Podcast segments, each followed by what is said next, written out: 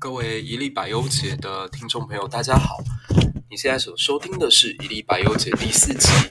第四集我们将会从漫长的《金瓶梅》系列拉回来，聊聊当前国际所发生的大事。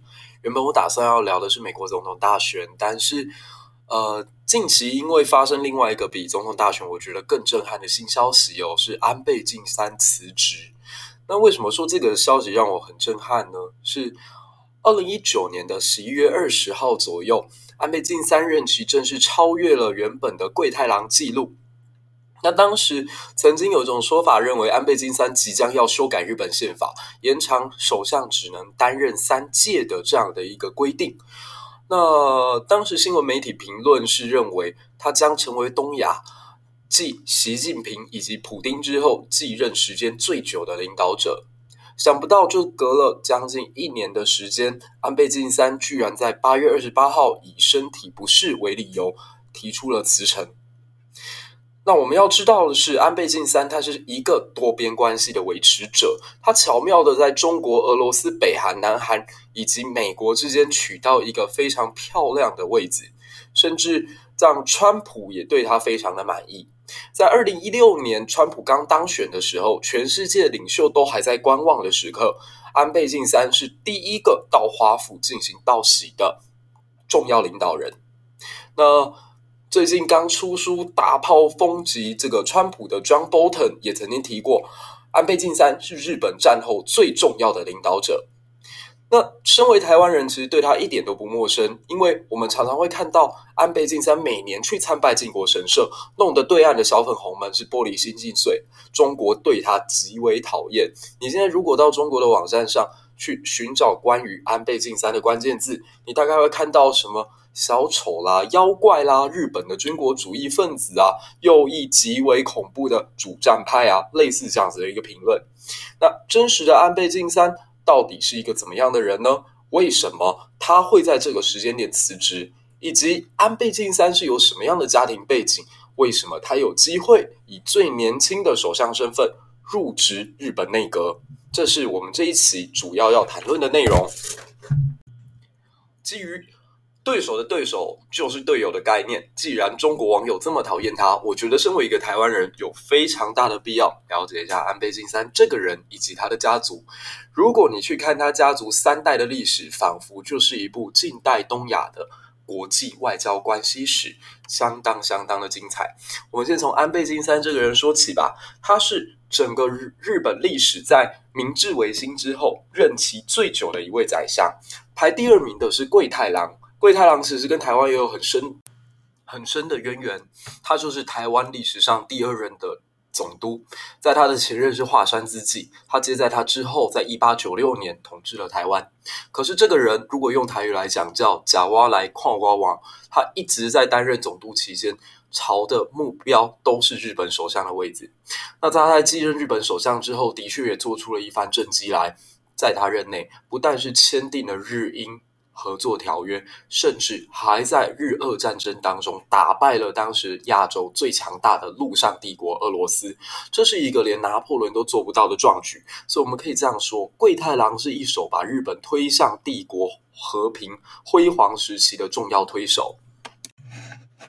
大家如果有兴趣去看这个日本首相在任时间的排行榜。那会发现，第一名是安倍晋三，那第二名就是刚刚提到的桂太郎，那第三名呢？嗯，这今天我们也是浓墨重彩，非常需要重点介绍的一位人物，叫佐藤荣作。那他跟安倍晋三的关系其实是亲戚，他是他的外叔公。那第四名则是跟台湾关系也很深刻的伊藤博文，当初在马关条约当中逼迫清朝总理大臣。李鸿章签下条约割让台湾跟澎湖的，就是伊藤。那第五名是吉田茂，吉田茂算是日本历史上很重要的战后重建者。在他的手上，日本跟美国的关系确立，那也基本奠定了日本在战后经济能够有机会腾飞最重要的一个关键。那大家应该会很好奇，说日本首相在位时间最短的人是谁？嗯，我稍微找了一下资料，这个人的名字叫东久迷宫碾燕王，他其实是王室贵族，早期在中日战争的时候，还在中国战场上面击败过汤恩伯，可是他。呃，担任首相只整整五十四天，因为他跟当时美国占领军的关系处理得不太好，所以上去没有多久就率领内阁总辞。那这大概就是日本首相的呃一个排行表。John Bolton 曾经说过，安倍晋三是日本在二次世界大战之后最重要的政治人物。在我看来，其实恭维的色彩非常的浓厚。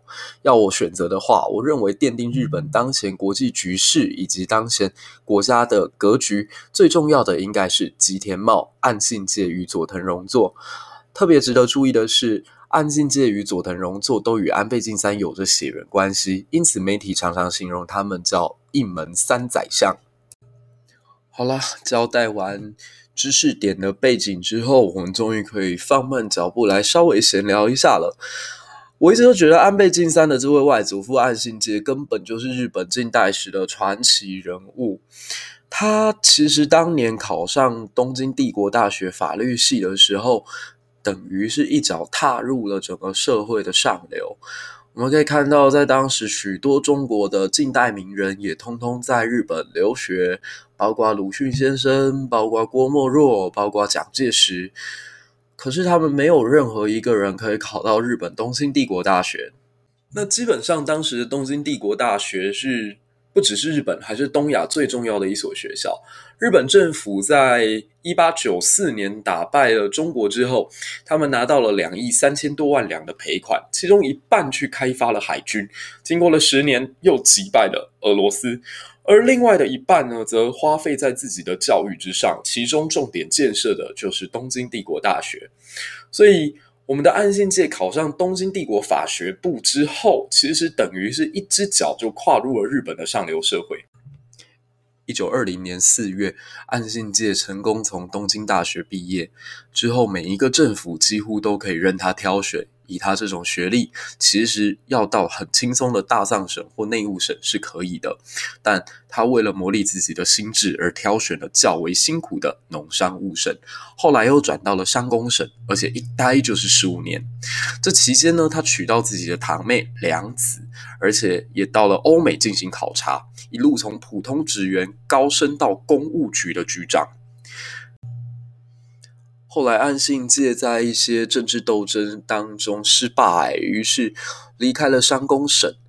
不过，他并没有打算真的要完全裸退，因此前往了呃这个日本新占的一片土地，就是中国的东北，当时的满洲国。一九三六年的十月份，他到达了军方。那岸信介有一个军方非常垂涎的能力，就是他非常有办法。伸出钱来，军队是一个非常烧钱的东西哦。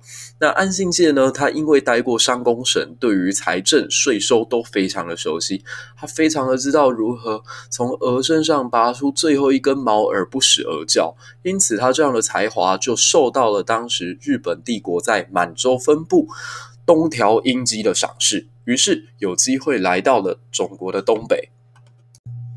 安倍晋三来到东北的三年，他与东条英机关系非常融洽，犹如鱼帮水，水帮鱼。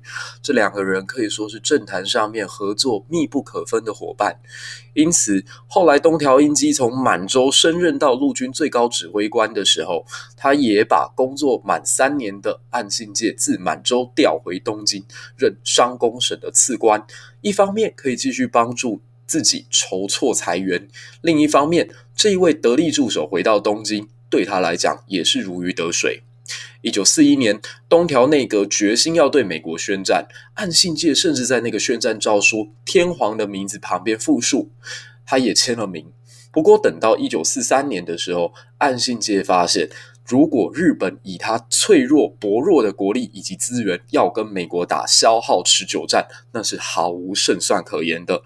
因此，他对东条英机说：“如果塞班岛被美军攻陷，那么美国的轰炸机就可以直接摧毁日本所有的军需生产，甚至是民生用品。如此一来，战争必须要强迫结束。”也就在这个时候，让东条英机与岸信介走上了翻脸的边缘。东条英机怒骂他：“你们这些文官什么都不懂。”但这一次的决裂虽然让他暂时在政坛失势，却得到了在战后重新再起的契机。这次表面上岸信介是负气出走，但以他的老谋深算，应该也是在为战败后躲避战争责任做好了所谓的铺陈。那他回到老家山口县之后呢，认识到同为国会议员的安倍宽。那这两个人相谈甚欢。安倍家曾经是山口县的财主，是靠着酿酒跟卖酱油发家的。只是安倍宽结婚没有多久，去了东京做生意，把所有的本钱都赔光，导致自己与妻子离婚，留下一个儿子叫安倍晋太郎。后来的故事大家都知道，岸信介的女儿。岸洋子嫁给了安倍晋太郎，后来才会生下当今的首相安倍晋三。没有多久，到了一九四五年八月，日本宣布战败。九月开始，岸信介被警察关押在横滨监狱，而且在一关就关了整整三年。但最后却因为他曾经在散。塞班岛决战问题上面与东条英机有尖锐冲突，因此美国主导的战后法庭居然对岸信介没有起诉。一九四八年的十二月二十四号这个平安夜，他被释放回家。有趣的是，东条英机在他被释放前的一天被处决。那关于为什么？岸信介可以被释放，各种阴谋论辈出。其中一种最广为流传的说法是，美国人早就与岸信介有了偷来暗去的证据。他们一直认为，岸信介如果未来在日本政坛有所发展，对于日美关系以及战后格局是有利的。因此，如果你有兴趣去看看现在中国网友对于岸信介的评价，一定都会叫他“昭和的妖怪”、“美国人的奴隶”。这样非常负面的名称，那我相不相信他跟美国人有接触呢？我相信一定是有的，否则他应该是逃不了在战后被定为甲级战犯的命运。那日本战后在政坛当中有一个很尖锐而且无可回避的问题，就是对于自己的外交立场以后该怎么安排。那当时大概在日本社会分成最主要的两派，一派是亲美的。首相吉田茂，他主张日本这个国家未来应该要发展成轻武而通商的岛屿型国家，也就是放弃在军事上面与任何国家争霸。那在他的主导之下，与美国签订了初版的美日安保条约。另外一派则认为应该要自己继续发展独立强大，这一派是属于鸠山一郎为代表。那给大家几秒钟的时间，给大家三秒钟的时间来思考看看，暗信界会是亲美派还是独立派？三、二、一，公布答案。其实他是属于。独立派，他一直以来都站在吉田茂的对立面。他认为，如果我们继续跟美国人进行这么屈辱的合作，那无异于是美国的殖民地而已。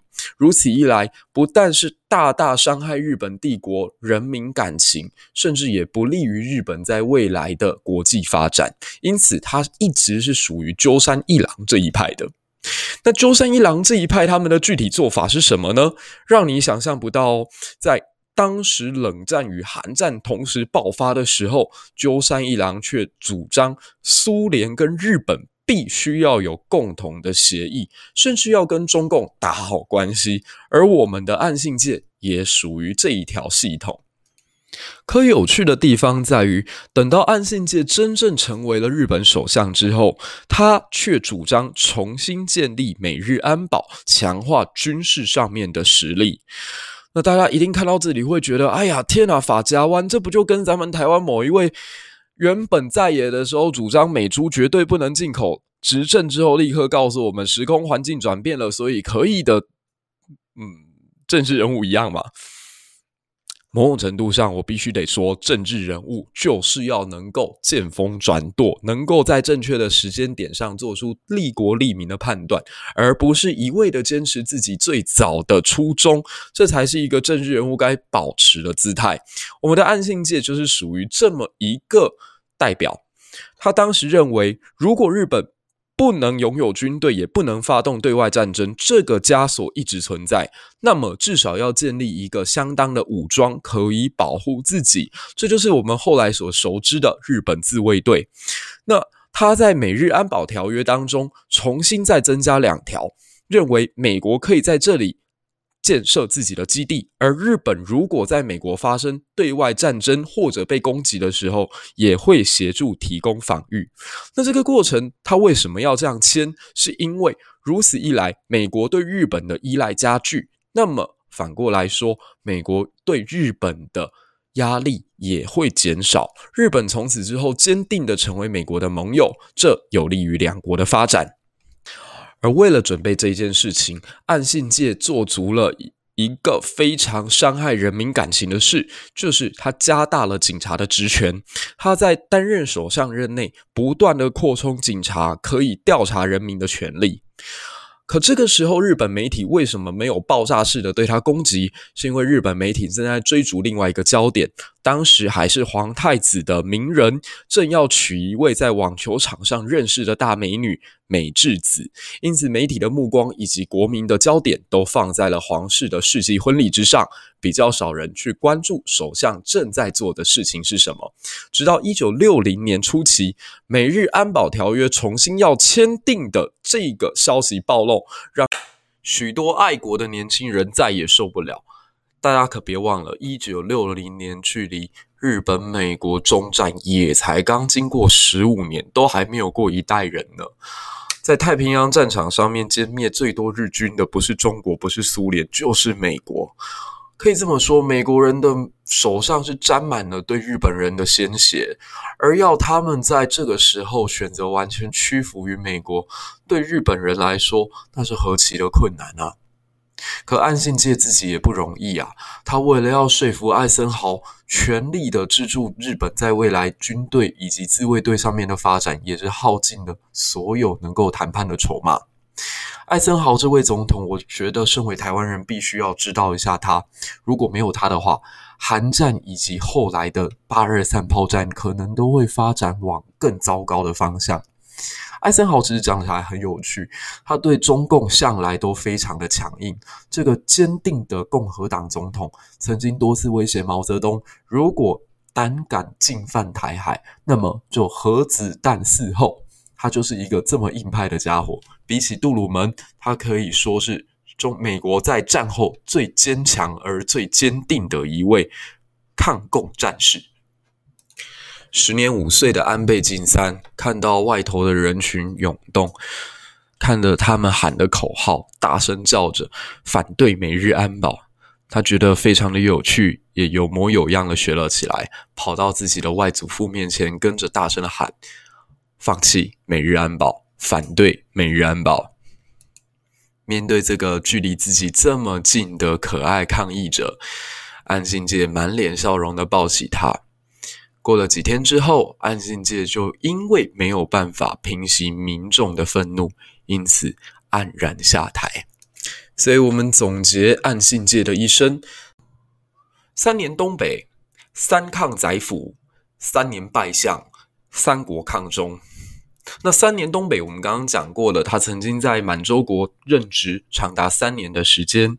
三抗宰辅是指他这一辈子跟东条英机、吉田茂以及鸠山一郎三个首相曾经有过尖锐的冲突。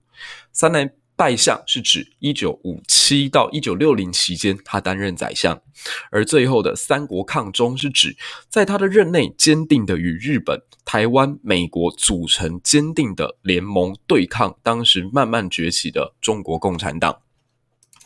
而岸信介的弟弟，也就是安倍晋三的外叔公，在日本历史上也是一个不得了的人物，他叫佐藤荣作。我们刚刚有提到，他在日本历史上应该是在位时间第三久的首相，整整待了七年。那在他的任内，其实完成了很多属于日本的奇迹哦，包括他让日本国的 GDP 在一九六九年超越了西德，从此之后变成了世界上的老二，而且长达四十一年，这个纪录一直到了二零一零年才被中国追过去。那在他的任内，每年都是以百分之十以上的经济在疯狂成长。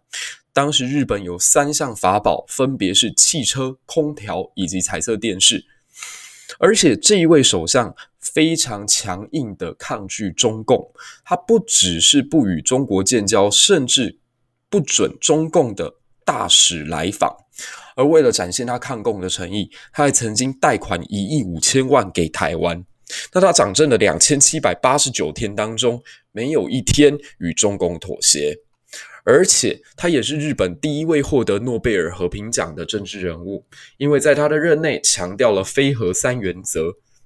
也就是不拥有、不生产、不引进，以此来确保整个东亚局势的稳定。大家可以看看北韩这么一个经济落后于非洲小国的地方，因为拥有了核弹之后，对东亚产生了多大的威胁。因此，在波澜诡谲的东亚局势上面，美国也不希望日本自己拥有核子武器，以免为非常麻烦棘手的东亚再添加一枚火药。所以我们可以看一下这个安倍晋三的家族哦，其实都非常的与台湾拥有特殊的感情。